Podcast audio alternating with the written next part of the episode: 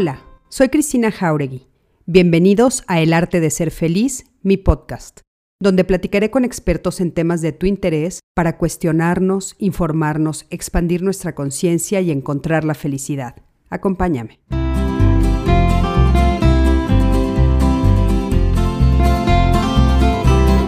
Hola, muy buenas tardes. Muy buenas tardes a todos, a todas. Es jueves y es jueves de Código Mujeres. ¿Qué tal? ¿Cómo se encuentran? Qué gusto. Y el día de hoy estamos extrañando a mi querida Cris, mi querida Cris Jauregui. Sé que andas ocupadona estás metida en un proyecto que me encanta y que después estaremos platicando nosotros aquí en Código Felicidad, en Código Mujeres.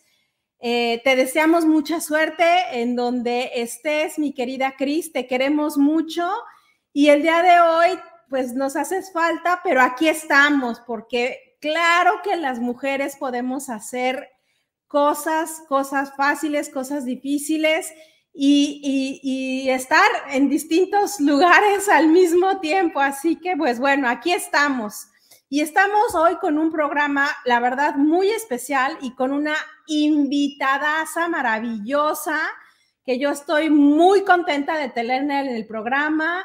Eh, estamos aquí desde Baja California Sur, porque, ¿por qué no, verdad? ¿Por qué no? Eh, mi querida Jacqueline Valenzuela, qué gusto tenerte en el programa.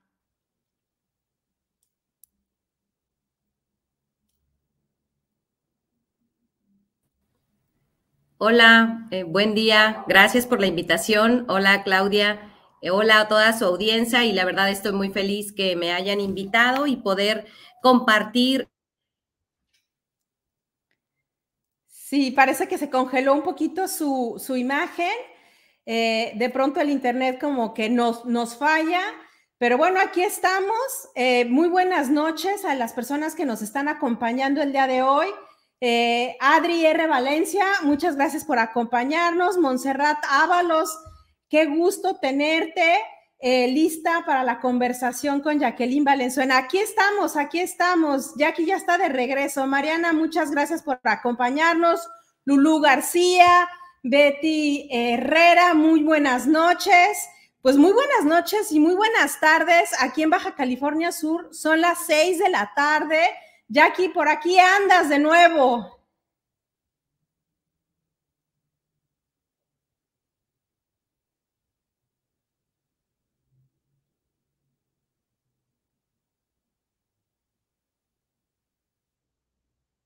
Sí, parece ser que el Internet no está funcionando muy bien.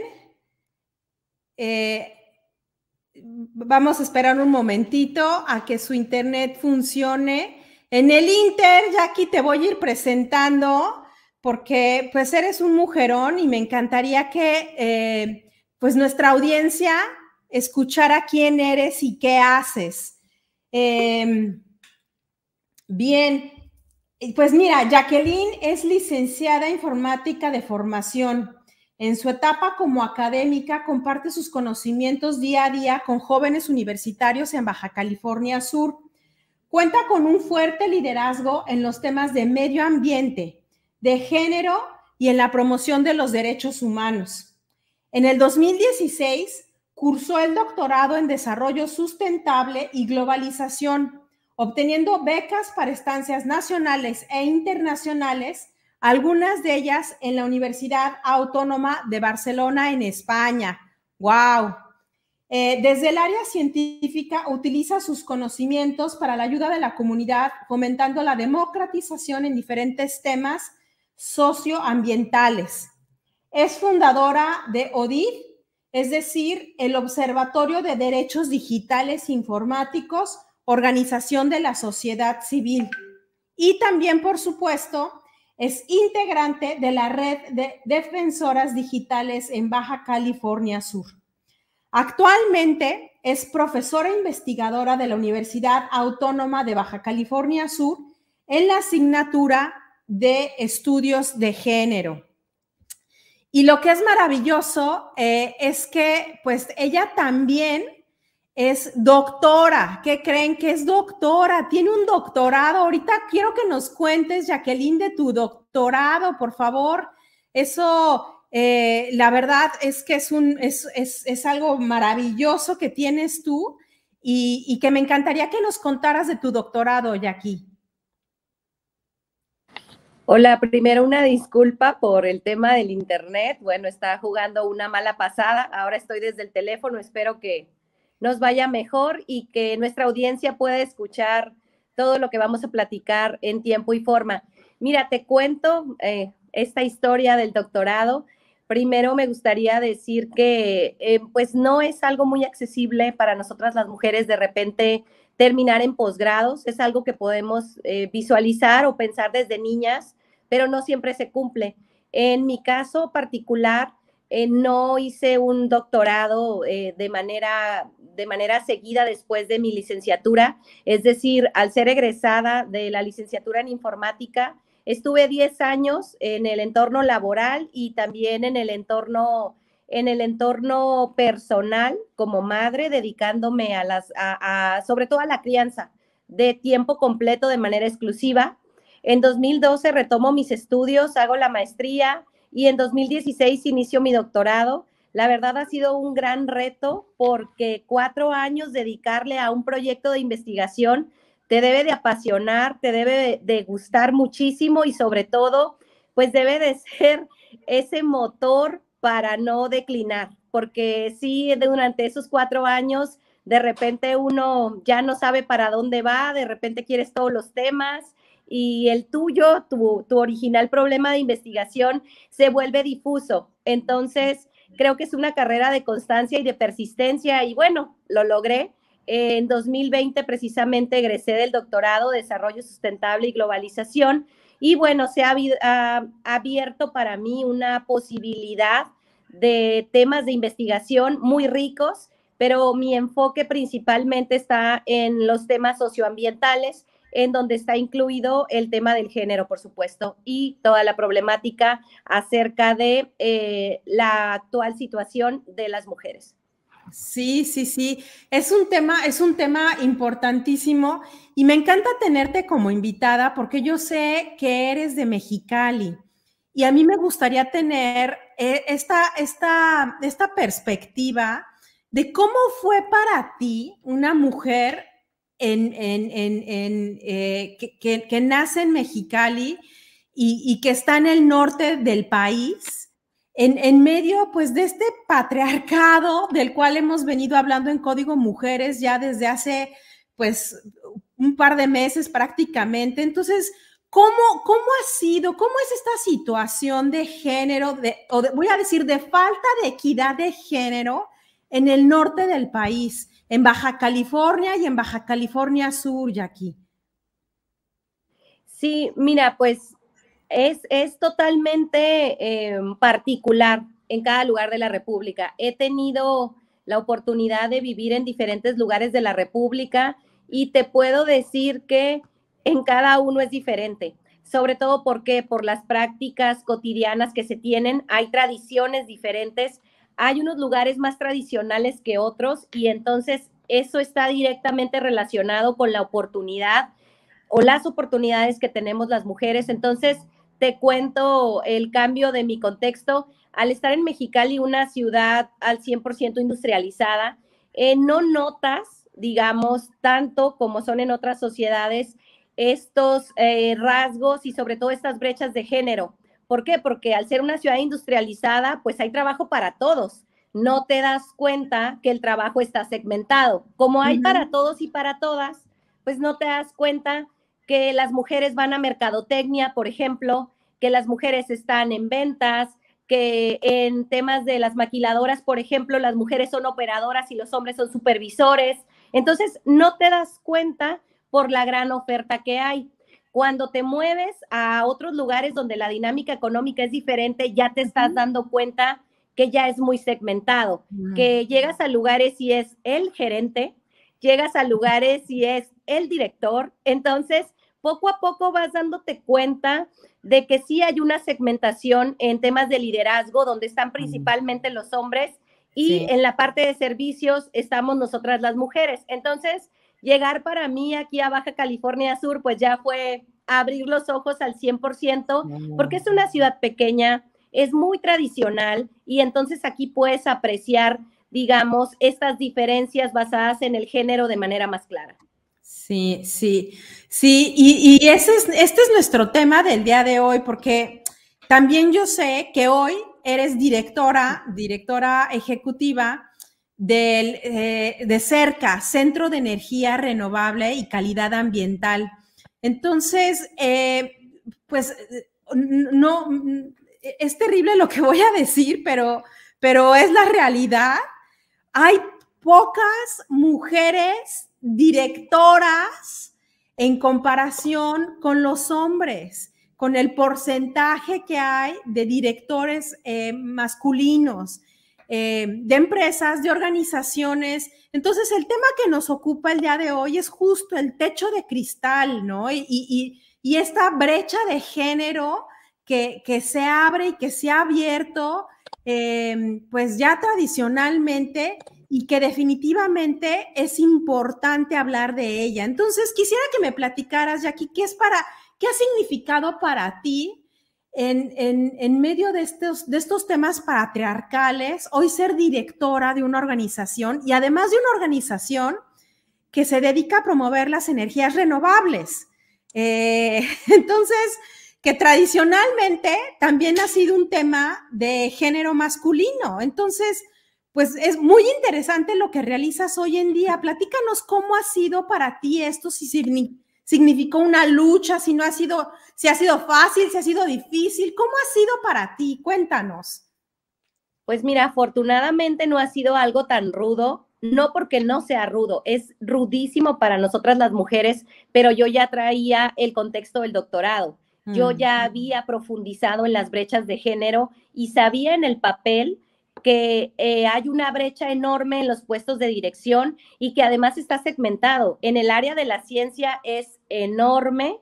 Sí mm. vemos a muchas profesoras investigadoras, como es el caso ahorita que yo soy catedrática en la universidad, pero los investigadores que pertenecen al Sistema Nacional de Investigadores equivalen a un 80%. Si te vas al SNI 3, que es el nivel más alto, están en más del 90%. Entonces, a veces tener esta mirada respecto a las estadísticas ayuda mucho, primero, a entender que esto no es personal, es sistémico. El, el sistema funciona así, basado en roles de género, en donde las mujeres estamos en el imaginario colectivo todavía eh, ligadas a, sobre todo, profesiones que tienen que ver con el servicio y con el cuidado.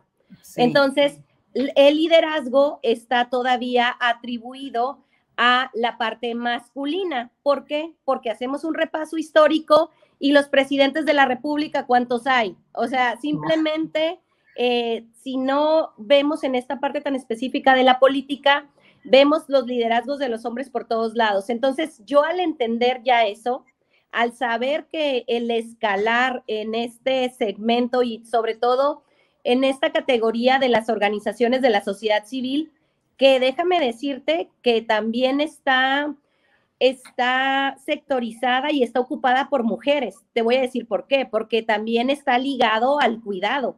En las organizaciones de la sociedad civil hacemos trabajo altruista y voluntario. ¿Quién lo hace? Las mujeres. Entonces, es un sector que está feminizado, pero ya cuando quieres ir hacia arriba, hacia la parte de las direcciones, pues vas volteando, ¿no? Y dices, son directores, hombres, son presidentes del consejo, son donantes, hombres, entonces ya vas viendo que la parte operativa, las mujeres, pero la parte de toma de decisiones, los hombres. Entonces, para mí entender eso, he sabido que, que, que, tengo que esforzarme y esa es también la historia de todas las mujeres. Trabajamos el triple que un varón para que nuestros resultados sean valorados como, las como los de un varón. Entonces, al escalar de esta manera y al tener esta conciencia de género, lo que ha sucedido es que yo me he vuelto muy eficiente y no pierdo el tiempo. Como dices, el sector de la energía está masculinizado. En cuanto llegamos las mujeres que queremos opinar, es esta de dónde salió, ni siquiera sabe, los expertos somos nosotros, ¿quién la puso ahí? Ah, es de una organización de la sociedad civil, se dedican a, a entregar cosas, a darle cosas a la gente. Entonces, eh, debemos de tener mucho carácter, cerrar los oídos a esos comentarios machistas, porque ya sabemos, en mi caso, yo ya sé, el problema es muchas mujeres que se enfrentan a esta situación y no saben y le ponen energía a esos comentarios machistas, incluso se ponen al nivel de estos hombres misóginos y terminan en el servicio de ellos con tal de ser aceptadas. Entonces, eso es lo que necesitamos acabar a partir de difundir esta información. El techo de cristal existe. Sí, sí existe, caray. Pero me encantó lo que dijiste hace un ratito de que no es un tema personal, sino que además es un tema sistémico y sistémico, bueno, pues de hace muchísimos años, ¿no? ¿Cómo, olvidar todas aquellas, vamos a decir, eh, telenovelas, ¿no? Que era lo que se veía hace, pues, 40, 50 años, en donde, claro, era la secretaria, la mucama, el ama de casa, o sea, al final del día, roles típicos, tradicionales de servicio, ¿no? Así es. Y que además son eh, donde no hay una opinión, no hay, no hay una valoración, es la mujer la que cocina, es la que está en casa, es la que cuida a los hijos, pero ¿cuándo vimos en una telenovela a una dueña de un negocio? ¿O cuándo vimos en una telenovela a una directora ejecutiva, ¿no? Estoy hablando de hace, no sé, digo, quizá no tanto, la verdad. Sí, sabes que es eh, la, la parte lamentable que nos hace falta como sociedad es que los medios de comunicación estén obligados a estar sensibilizados porque empezamos a ver precisamente estos papeles ya de, de, de en últimos tiempos en donde sí aparecían mujeres en liderazgo, pero era la mala, la amargada, eh, la que explota a los demás, la trepadora. Entonces, las mujeres que son presentadas al imaginario colectivo son, voy a usar este término eh, entre comillas, unas malditas. Entonces, eso es una reproducción de estereotipos porque entonces lo que sucede es que las mujeres que llegamos a las mesas de decisión me va a querer desplazar, es como la dueña, ¿no? Está de yo soy la dueña y entonces va a llegar un hombre que me sensibilice y todo mi problema de que yo estoy amargada porque quiero ejercer el liderazgo es porque no ha llegado alguien que conquiste mi corazón. Entonces, es peligrosísimo que todavía seguimos consumiendo estos productos culturales a través de los medios que perpetúan los estereotipos y que hacen que las mujeres que tenemos que abrirnos paso día a día tengamos que lidiar con ellos. Sí, sí, sí. Que es cierto todo lo que dices, de verdad. Me, me, me, me acuerdo de muchos roles, este, pues justo como los describes, la verdad, justo, justo como los describes. ¿Qué es, ¿Qué es esto del techo de cristal? Hace ratito decías, sí existe, ¿no? Y coincido 100% contigo. Y, y, de alguna de otra manera me ha tocado vivirlo. Quizá no de manera muy ruda, como decíamos en un principio, pero, pero platícanos qué es esto del techo de cristal para toda nuestra audiencia.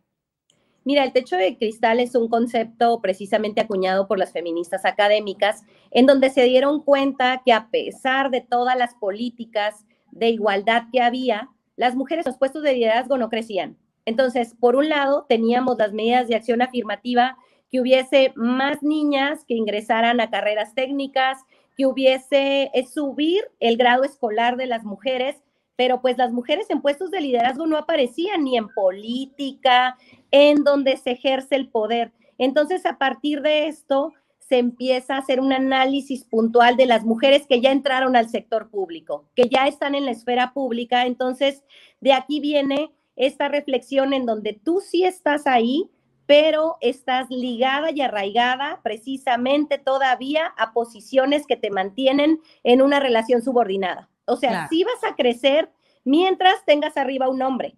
El hombre te jala si quiere, pero tú no estás por arriba del hombre. Entonces, ahí es el techo de cristal. Tú vas a tener un límite en tu crecimiento, no vas a ir más allá por más que te esfuerces. Y los hombres van a seguir escalando, escalando, escalando, y tú solo los vas a ver. Por eso es esta analogía al techo de cristal, porque tú has estado ahí con méritos, pero no vas a crecer porque hay un sesgo de género.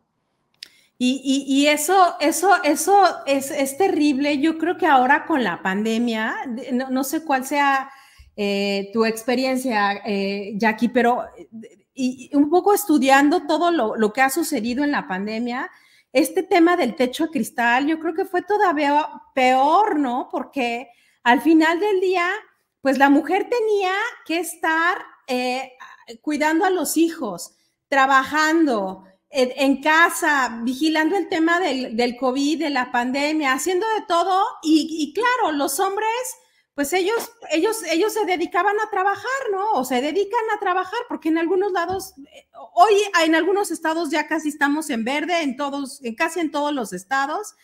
Eh, sin embargo, pues es, un tema complicado, ¿no? O sea, eh, creo que con la pandemia se recrudeció, ¿no?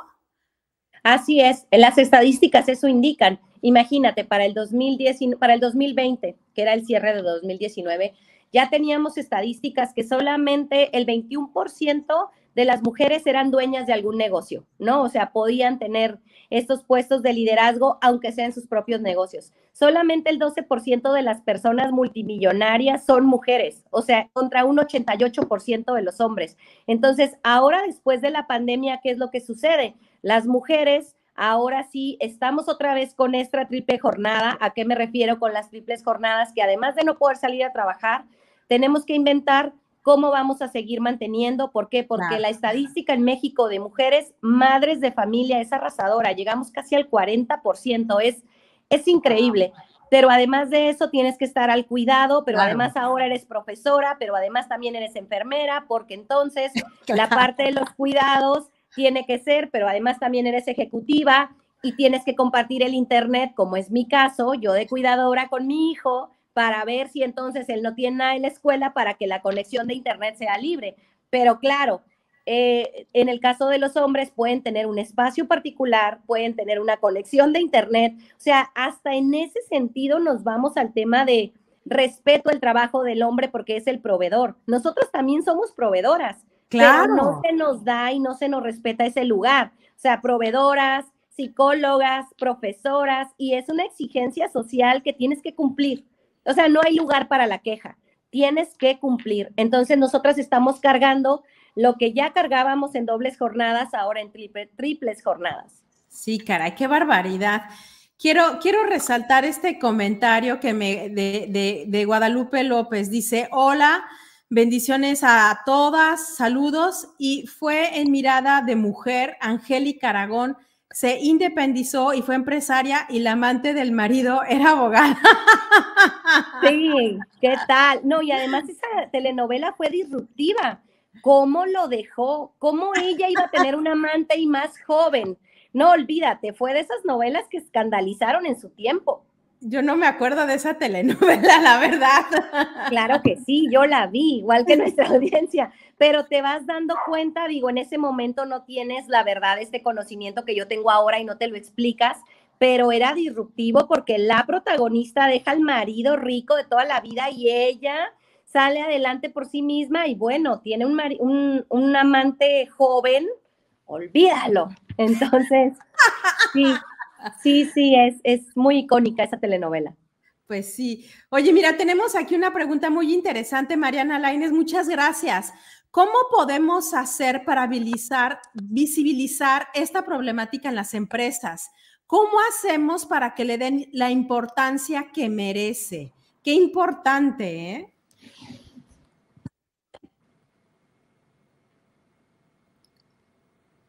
¿Me escuchaste, Jackie?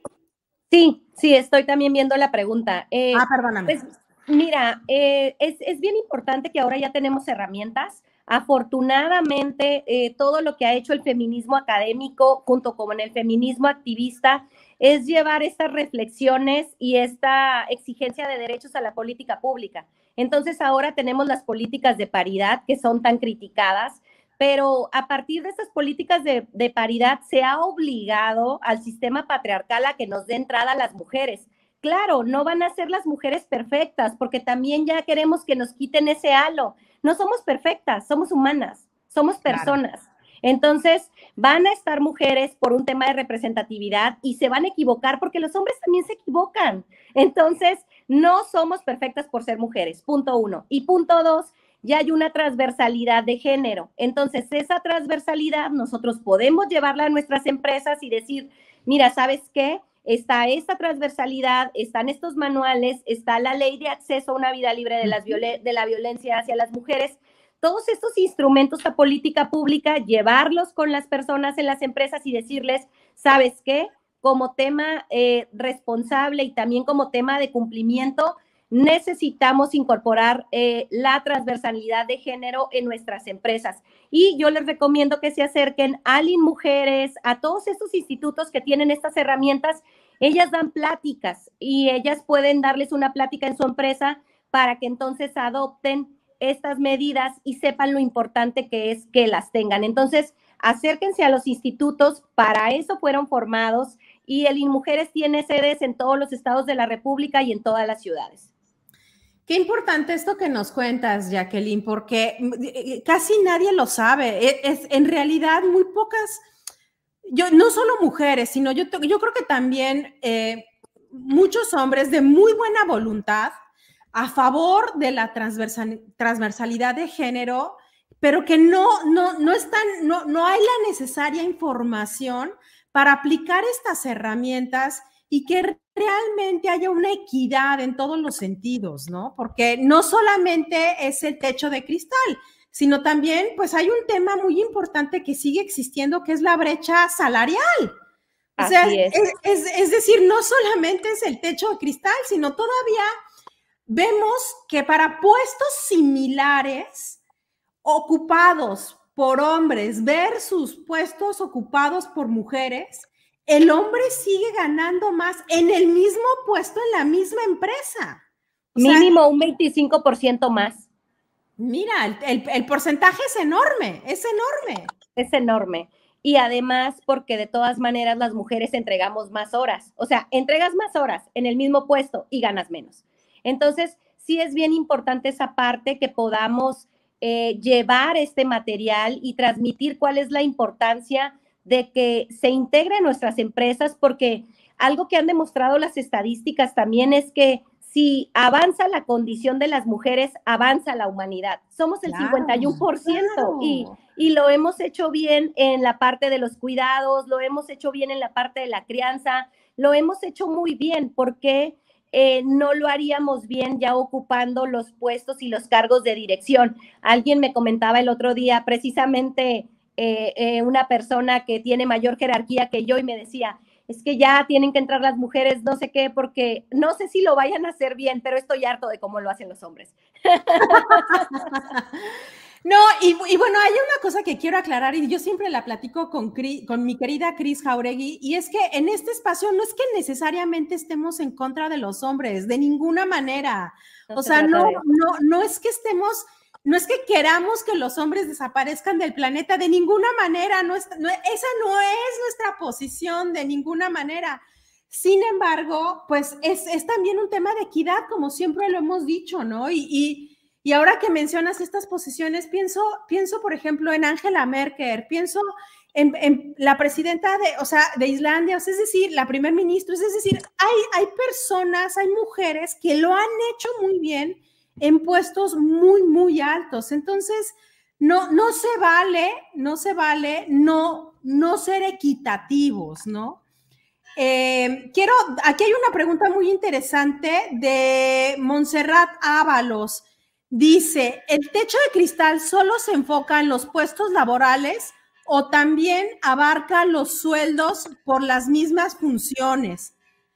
Pues es justo lo que acabamos de platicar, ¿no, Jackie? Sí, el techo de cristal está más enfocado en que te vas a topar. O sea, en algún momento tu crecimiento se va a ver limitado por más que te esfuerces.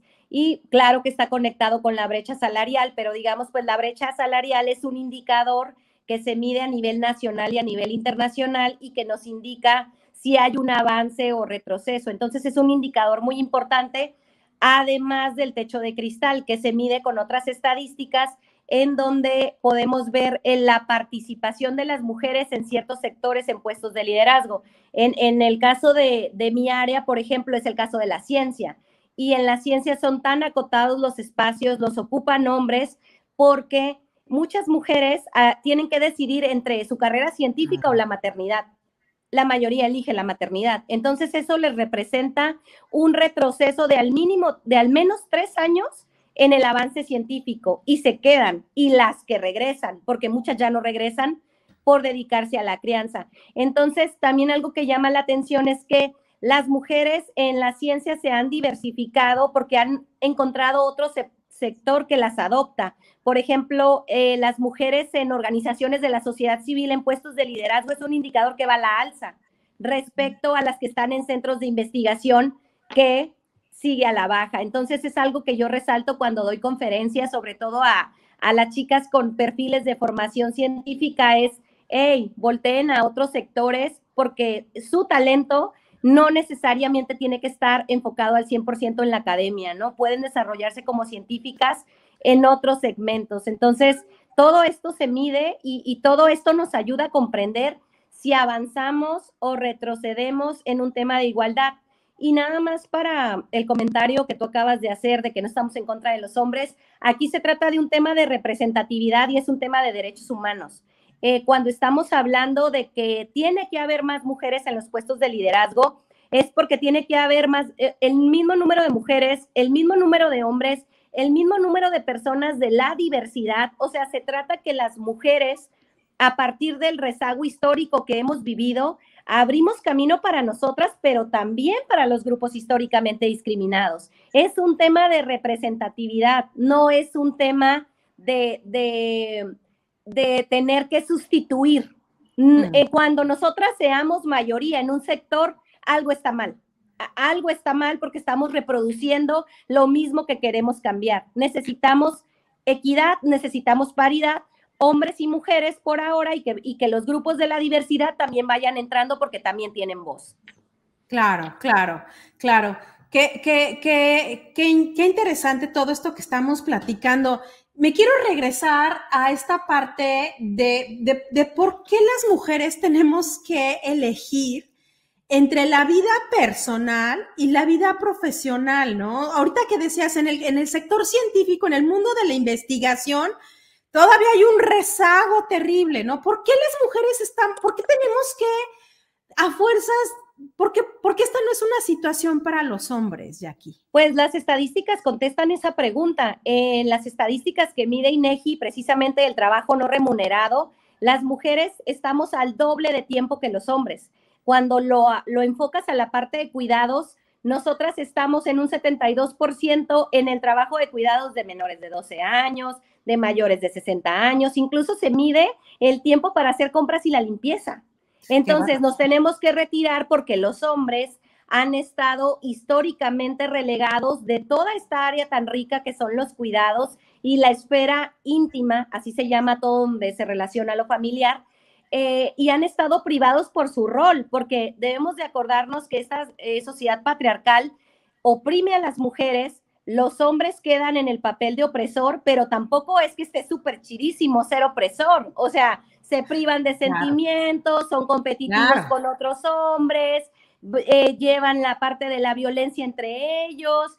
Los roles de género nos oprimen sistémicamente. Entonces, entonces, lo que tiene que suceder es que los hombres tienen que integrarse a las labores de la vida doméstica, de la esfera íntima, que, así lo dice la, toda la, la teoría feminista, y entonces va a haber una relación más equitativa, como me refiero. No se trata de que la mayoría esté, todas las mujeres somos las que mandamos, reproduciríamos precisamente lo que queremos acabar. Queremos que en todos los ámbitos haya representatividad de los colectivos y de los ciudadanos y ciudadanas que representamos y que tenemos la categoría de persona. Sí, sí, sí, sí, sí. Me voy a regresar a este comentario de Odette Rodríguez. Gracias, Odette. Dice, es una realidad que sucede. Y si me dan un trabajo, no debo aceptarlo si identifico que hay una diferencia de salario con un hombre en la misma posición o ante quién se puede recurrir a pedir apoyo legal. Qué interesante, ¿eh? porque esto, esto sí es, es muy, esto es muy práctico. Sí es real que de pronto a las mujeres en el mismo puesto que a los hombres les ofrecen un trabajo, un salario menor, un salario menor. Pero entonces, ¿qué haces? ¿Lo aceptas o no lo aceptas?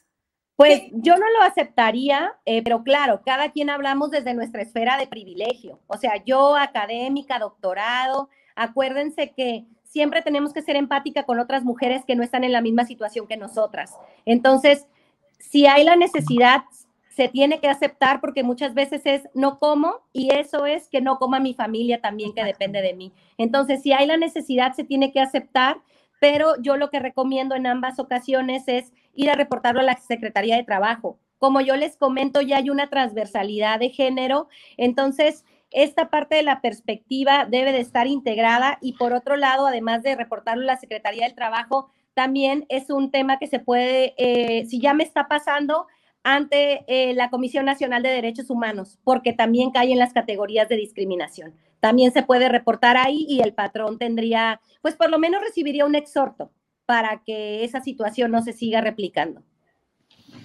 Pues e, e, estas son herramientas muy, muy prácticas, muy, muy prácticas y que realmente vale la pena que hagamos un énfasis en decir, ojo, no se vale esto que está sucediendo y sí hay los recursos legales necesarios para acudir a ellos y realmente hacer algo al respecto, no quedarnos con los brazos cruzados, ¿no? Y, el apoyo eh, que, podemos recibir en este sentido. Así es, reitero que, afortunadamente gracias a estos 200 años de historia en donde las primeras feministas reflexionaron y se dieron cuenta que estaban luchando por la revolución industrial, una revolución que no las incluyó y que al final terminó en una carta de los derechos del ciudadano, que los ciudadanos eran los hombres y ellas quedaron tuteladas, al igual que los niños, a hombres, sin derechos, habiendo luchado de igual a igual. Tenemos todo ese tiempo reflexionando como mujeres y afortunadamente hemos tenido estos logros en política pública que ahora ya están materializados desde la Carta Magna, desde nuestra Constitución y baja toda la parte de política pública. Entonces, quiero reiterar que esto no es imaginación de nadie. La desigualdad de género existe y está documentada y tenemos que utilizar estas herramientas, pero lo que pasa es que a veces nos confundimos con que mi caso individual es el que representa todas. Entonces, por eso cuando hablamos de es algo sistémico, me salgo un poquito de lo que me pasa a mí y abro un poco la mirada, ¿no? Y para eso nos ayuda mucho las estadísticas. Y sabes qué, que también no tomarnos las cosas de manera personal. Yo, yo, yo insisto y he insistido en este programa desde que arrancamos que realmente tenemos todos y todas los recursos internos necesarios para salir adelante. Y en términos de trabajo, qué maravilloso el poder desarrollar nuestros talentos y todo nuestro potencial soltando las ideas limitantes y preconcebidas de los roles de género. Y que si quieres, si un hombre quiere ser cocinero, este, ama de casa, lo que sea, lo puede ser. Y si una mujer quiere ser ingeniera, directora, presidenta, también lo puede ser. Es decir, tú puedes ser lo que tú quieras ser es una invitación a que soltemos las ideas limitantes, las ideas preconcebidas que nos han realmente atado durante años, ¿no? Entonces, eh, pues esta es, esta es la invitación. Por aquí tenemos otro comentario que dice Guadalupe López, mi experiencia fue que cuando denuncié acoso sexual y violencia de mi mismo género, no procedió. Otro asunto fue que si pedía permiso, me lo descontaban de mi tiempo extra y, en Inmujeres. Hijo, pues estas cosas, ah, bueno, aquí sigue el comentario, lo voy a poner nuevamente. Dice, solicité ayuda y la respuesta fue, tú trabajas, ¿para qué metes pensión? Y ahora sí que han cambiado y es muy difícil para madres solteras. Es que sí, sí lo es, o sea, Guadalupe sí lo es, sí es un, sí, no, no te queremos decir que no, sí ha sido, sí ha sido tradicionalmente difícil, ¿no? Sí, es que aquí debemos de recordar que el papel, siempre dicen, va más rápido que las prácticas tradicionales. Si todas las políticas de transversalidad que se han implementado operaran al 100%, este programa no existiría. Este tema no estuviéramos hablando de él. Exacto. Entonces, es un inicio en donde gracias a toda esta lucha histórica tenemos esas medidas, pero hace falta un cambio en el imaginario colectivo para poder hacerlas realidad y para poder hacer una práctica. Entonces, es algo que, que se está revisando y esto ya es un avance. Por ejemplo, los indicadores de las brechas de género empezaron en el 2006 a medirse. En el 2016, el comité que lo revisa, que es el comité de la, de la, de la Organización para los Estados, eh, eh, para la Cooperación de los Estados, tuvo que enfrentar los resultados de que para 2016, con todas las medidas que habían aplicado, las brechas en lugar de cerrarse, se ampliaron. Imagínate lo duro que fue eso. Y ellos entendieron que las categorías tenían que ser eh, más amplias. Es decir, ah, el indicador, más niñas en las escuelas y que lleguen a, una, a un lugar eh, de terminal y que tengan un título. No, ya se hizo una categoría completa, autonomía de las mujeres, que implica educación, salud, derecho sobre tu propio cuerpo y también la parte del uso del tiempo. Cuatro categorías que influyen en la autonomía de las mujeres. Entonces, estas políticas no son perfectas, pero las tenemos. Obviamente hay una, hay un rechazo, un rechazo que tiene mucho que ver generacional por las prácticas y por los valores que hemos estado practicando desde todo lo que tenemos en sociedad. Entonces, ojalá que tuviéramos una varita mágica para que estas medidas de acción afirmativa estuviesen operando al 100%. No existiría la CNDH, no existiría el mujeres. Entonces, aquí el tema es, la desigualdad existe porque se mide, las políticas sí existen para que nosotros las ejecutemos, pero nos enfrentamos con instituciones patriarcales. Pues veamos todavía quién es el presidente de la República, o sea, es un varón. Entonces, es ingenuo pensar en que las cosas ya cambiaron porque, reitero, el programa no existiría, pero tenemos herramientas que si todas juntas estamos implementando y haciendo uso de ellas, va a llegar un momento en que ya operen, porque hay sanciones. Y claro, eh, te pongo el, ejemplo de las denuncias sobre violencia digital. Tú llegas al centro de justicia y lo primero que hacen es revictimizarte. A ver, enséñame las imágenes. A ver, ¿y cómo sabes? Y si era tu novio, ¿tú para qué se las mandas? O sea, las instituciones son patriarcales y te revictimizan. Pero ¿qué tiene que hacer uno? Insistir, llevar la ley de acceso a una vida libre de violencia, ir bien preparadas, ir con tu formato y decir, yo no me voy a cansar, no me intimido, aquí está mi declaración, quiero que me la tomen y de acuerdo a este artículo es que es necesario que se me trate de esta manera porque se violó mi dignidad. Claro, una mujer sola, violentada, con miedo, pues ¿cómo no va a ser si apenas viene escondiéndose de su agresor? pero para eso están los colectivos feministas que precisamente brindan este acompañamiento, ¿no? Entonces, esa es otra recomendación. Acerquémonos a colectivos feministas que tratan estos temas y ahí tendremos un acompañamiento. Qué, qué, qué, qué, importante y qué valioso todo lo que nos comenta, Jacqueline. La verdad es que me, me, me encanta, me encanta platicar de este tema y podríamos estar aquí horas. Eh, y, y, y, honestamente, este, ya nos surge una presidenta mujer aquí en México, caray. Sí, y, sobre todo una presidenta mujer que haga brecha, abra brecha. Les voy a decir por qué, porque el sistema político es patriarcal. O sea, realmente una persona no cambia el sistema. Eso es ingenuo, como lo acabo de decir ahorita.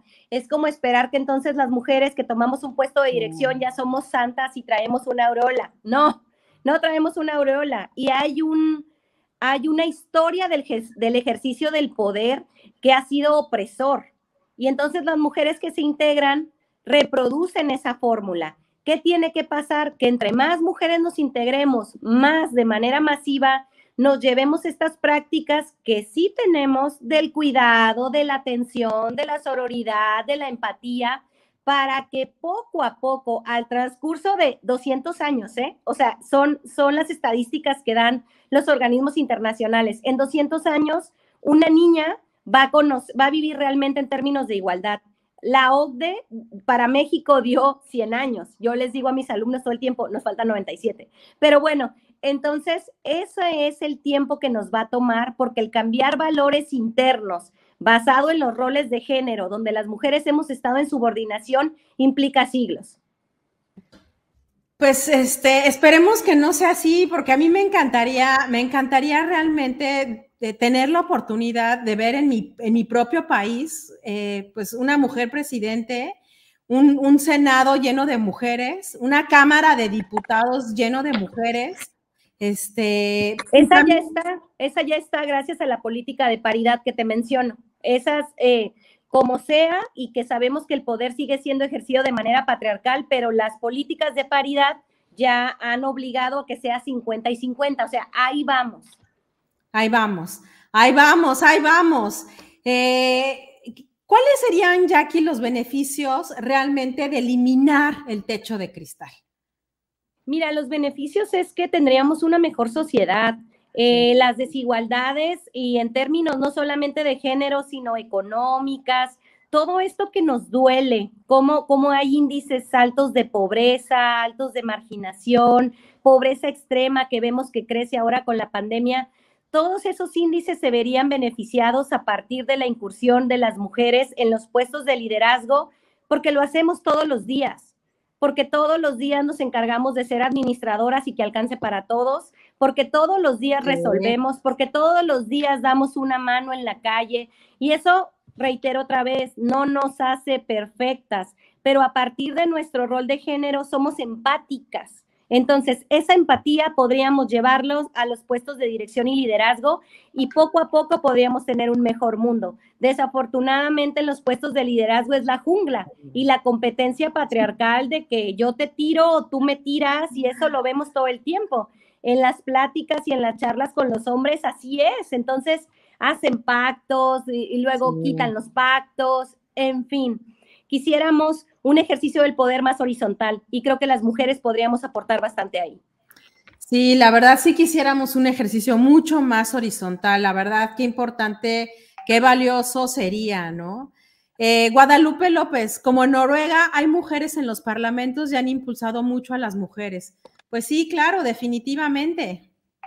Así es, y eso, esa parte me interesa bastante porque algunas brechas de género que nosotros tenemos aquí en Latinoamérica ya no las tienen. Entonces ellas son de la salarial para arriba y se han unido. Pero recordemos pues que aquí tenemos bastantes retos porque diariamente matan a 10 mujeres. Sí, entonces, sí, sí. Entonces sí, hacia allá vamos. Afortunadamente ahí se ve que se puede y son ejemplos virtuosos que nos deben de motivar, pero también saber que nuestra situación particular está bastante difícil y ahorita priorizar la vida de las mujeres, sobre todo que están en condiciones de mayor vulnerabilidad, es decir, pobreza extrema, eh, discriminación por etnia, por origen geográfico, etcétera, está muy difícil y hay mujeres que están todos los días luchando por mantenerse vivas. Sí. Y aquí hay un, hay un término que me gustaría que discutiéramos y que me parece importante, que es el tema del piso pegajoso. ¿Has escuchado alguna vez esta, esta expresión? Pues digamos que desde el, techo de cristal hasta el piso pegajoso, fíjate que qué curioso es que generamos nuevos lenguajes para explicar los fenómenos naturales, los fenómenos sociales, perdón. Eh, todo el tiempo estamos tratando de interpretar eso, ¿no? Entonces, eh, eso pues se refiere más a que las mujeres, como ya lo había dicho, todos los días tenemos un sinfín de dificultades para abandonar la esfera de lo privado. O sea, eso, hay una imagen que me gusta mucho que es, eh, es unos, unas personas que van a salir, un hombre y una mujer que van a salir a correr una carrera, ¿no? Y están en la parte del inicio de la carrera. Entonces el hombre está con su maletín en sus marcas y la mujer está con el maletín, con la ropa, con el niño, la niña, con mil pendientes, entonces trae un bagaje que claro que no va a ganar la carrera, por supuesto, porque el hombre va ligero. Entonces, ese piso pegajoso es lo que realmente a las mujeres nos ha uh, hecho difícil abandonar todas las todas las obligaciones de la esfera privada para podernos enfocar al 100% en la esfera pública y rendir. Entonces, como yo ya lo comento, ¿no? O sea, ahora con la pandemia somos profesoras, somos proveedoras de internet, somos técnicas, porque... Ah, enfermera, cocinera. a ver, ¿qué pasó con el internet, mamá? Nosotras somos las técnicas de Telmex ahora, porque el grito viene a la mamá si el internet se cae. Imagínate todo lo que hay que lidiar, ¿no? Sí, la verdad que sí. Políticas para la igualdad, políticas para la igualdad es, es, algo que, hay que seguir impulsando en todos los niveles. Y aunque no, no tengan el nombre de políticas, pero qué importante es desde todos los ámbitos, ¿no? Eh, incluso en casa, o sea, en, la propia casa, ¿no? Decir, a ver, momentos, estamos viviendo cinco personas en esta casa. Entonces, las mujeres no son las que lavan, no son las que cocinan, somos cinco. ¿Cómo nos vamos a distribuir las actividades aquí en casa, ¿no? Porque, eh, eh, insisto, igualdad de condiciones. Aquí vivimos cinco, aquí, aquí los cinco contribuyen, ¿no? Que, que sería el equivalente a las políticas de igualdad. Si no lo hacemos en casa, ¿cómo lo vamos a hacer también en el trabajo y cómo lo vamos a hacer también en el país, ¿no? Entonces, desde lo pequeño, empezar desde lo pequeño. Sí, sobre todo también a irnos poco a poco, desligarnos con las nuevas generaciones con, lo de los, con los roles de género. Todavía vemos que los roles de género permean en todos lados, eh, los niños azul y las niñas rosa. Entonces, necesitamos desligarnos de esos roles de género que lo que hacen es perpetuar las condiciones en las que vivimos, principalmente las mujeres de subordinación. Y por otro lado, ejercer la sororidad ¿Qué quiere decir la sororidad? Es un término feminista en donde las mujeres nos apoyamos de manera incondicional, pero lo que ha pasado es que como la sociedad patriarcal lo que hace es juzgarnos siempre, lo que hace es estarnos ahora es un nuevo estándar. ¿Qué tan sorora eres? Ah, yo te vi que el otro día tú rechazaste a una mujer, no eres sorora, tache, no eres feminista. Entonces, recordar que la sociedad patriarcal nos obliga todo el tiempo a estarnos midiendo y a estarnos calificando. Debemos de dejar esas prácticas. La sororidad es una conducta individual. Yo, sin que nadie me lo diga, apoyo a las mujeres. No me importa su historia personal, no me importa lo que haya y lo que traiga. Simplemente por ser mujer yo no voy a contribuir a que la violenten. Y eso significa hablar mal entre nosotras. El patriarcado funciona porque nosotras estamos bien ocupadas estando divididas y estando y persiguiendo el afecto masculino. Por eso funciona. Si no, no funcionara. Entonces, la sororidad precisamente va hacia eso. Volteemos a vernos entre nosotras, apoyémonos incondicionalmente y eso no quiere decir que te voy a dar un trabajo, quiere decir que cuando estoy en eventos, cuando estoy en lugares, no dedico mi tiempo a demeritar la labor y tampoco la, dignidad y tampoco la reputación de una mujer, porque eso sistémicamente lo que hace es que sigamos en esta misma condición de subordinación. Entonces, esas medidas que son, mira, sencillas, mantras diarias, y eso no quiere decir que, ay, porque todas las mujeres somos perfectas, tenemos nuestras cosas porque somos personas, pero lo estamos haciendo como una medida para que poco a poco la desigualdad de las que somos víctimas, todas en conjunto, vaya desapareciendo. Gracias, gracias. Sí, qué, qué, qué, interesante, la verdad, y qué necesario, qué necesario. Yo quisiera, ya estamos por, ya son cinco para las cinco para la hora, ¿no? Y no, no quiero terminar el programa sin recordarles que nos pueden escribir y que nos pueden escribir si de pronto eh, en, en el ámbito laboral están viviendo lo que hemos denominado también en este programa como la brecha salarial, si están, eh, si están viviendo alguna situación particular en el trabajo, en, casa, eh, escríbanos. El, el, correo electrónico es código mujeres arroba códigofelicidad.com y nos encantaría escuchar eh, sus casos.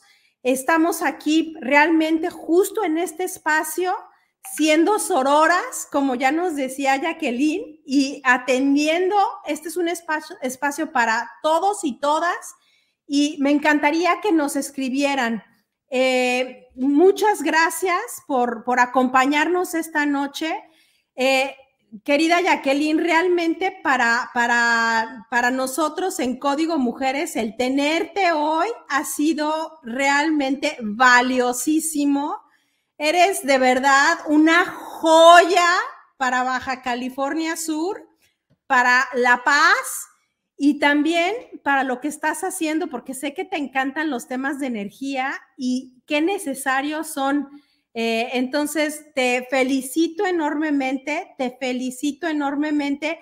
Dinos, por favor, dónde te pueden buscar, dónde te pueden encontrar, si hay alguien que, que, está viendo el programa ahorita o más adelante, porque el programa, acuérdense que se queda grabado en YouTube está en las redes sociales, en Facebook, en Instagram, entonces, perdón, en Twitter. Entonces, eh, para las personas que te ven hoy o para las personas que te van a ver más adelante, ¿cómo pueden buscarte? ¿Cómo pueden acercarse a ti? Eh, que eres realmente una joyita, querida Jacqueline. Gracias, espero que eh, joyita es en el buen sentido, ¿no? También hay que desprejuiciar esos términos, muchas gracias. Entonces, apropiárnoslo nosotras para mujeres como para elogiarnos, porque eso es lo que va a hacer el cambio, aunque se oiga vacío, de verdad, es cambiar los valores que todos los días ejercitamos en nuestras prácticas cotidianas y llevarlo a la esfera pública. Y bueno, me pueden encontrar pues en cerca todo lo que hacemos, eh, si ustedes le ponen cerca.org.mx, cerca La Paz, por ahí les va a aparecer mi imagen. Yo no soy cerca, es lo que represento y quiero también decirles que en cerca lo que tenemos es medidas de acción afirmativa en donde estamos en pro de que las mujeres se incorporen a estos puestos técnicos. Tenemos líderes de departamento eh, que son mujeres y mujeres jóvenes. Entonces, haciendo que se las crean, dándole responsabilidad precisamente porque es un mundo solo de hombres. Eso es lo que estamos haciendo. Y en la parte académica eh, me pueden encontrar o escribirme un correo a j.valenzuela.waps.mx y ahí podemos también estar en contacto. También eh, soy consultora independiente para pláticas, charlas o algo así que necesiten específicamente para sus organizaciones, ahí me pueden encontrar. Muchas gracias y muchas gracias por acompañarnos esta noche. Realmente un programa súper, súper interesante. Pensamos que ya no tenemos que hablar de estos temas y sí, todavía tenemos que hablar del techo de cristal y sí, todavía tenemos que hablar de la equidad de género en el trabajo, en el mundo laboral. Eh, todavía tenemos que hablar de la equidad salarial. Todavía hay mucho, mucho en términos de políticas de igualdad. Eh, y Jacqueline, qué gusto de verdad el que nos hayas acompañado esta noche. A todos y a todas, muchas gracias por habernos acompañado. Realmente, Ronnie, Odette, em, eh, por aquí Guadalupe, sé que eh, Montserrat, Mariana, de verdad, muchas gracias por acompañarnos esta noche con sus comentarios, con su apoyo, eh, siendo sororas y todos los que nos están viendo también apoyando a las mujeres. Un abrazo. Jackie, terminamos. Una última palabra que nos quieras decir para despedirnos. Pues solamente sororidad. Sororidad. También sororidad de mi parte. Les mando un abrazo enorme, enorme, enorme. Y nos vemos el próximo jueves en Código Mujeres. Un abrazo gigantesco. Gracias. Gracias.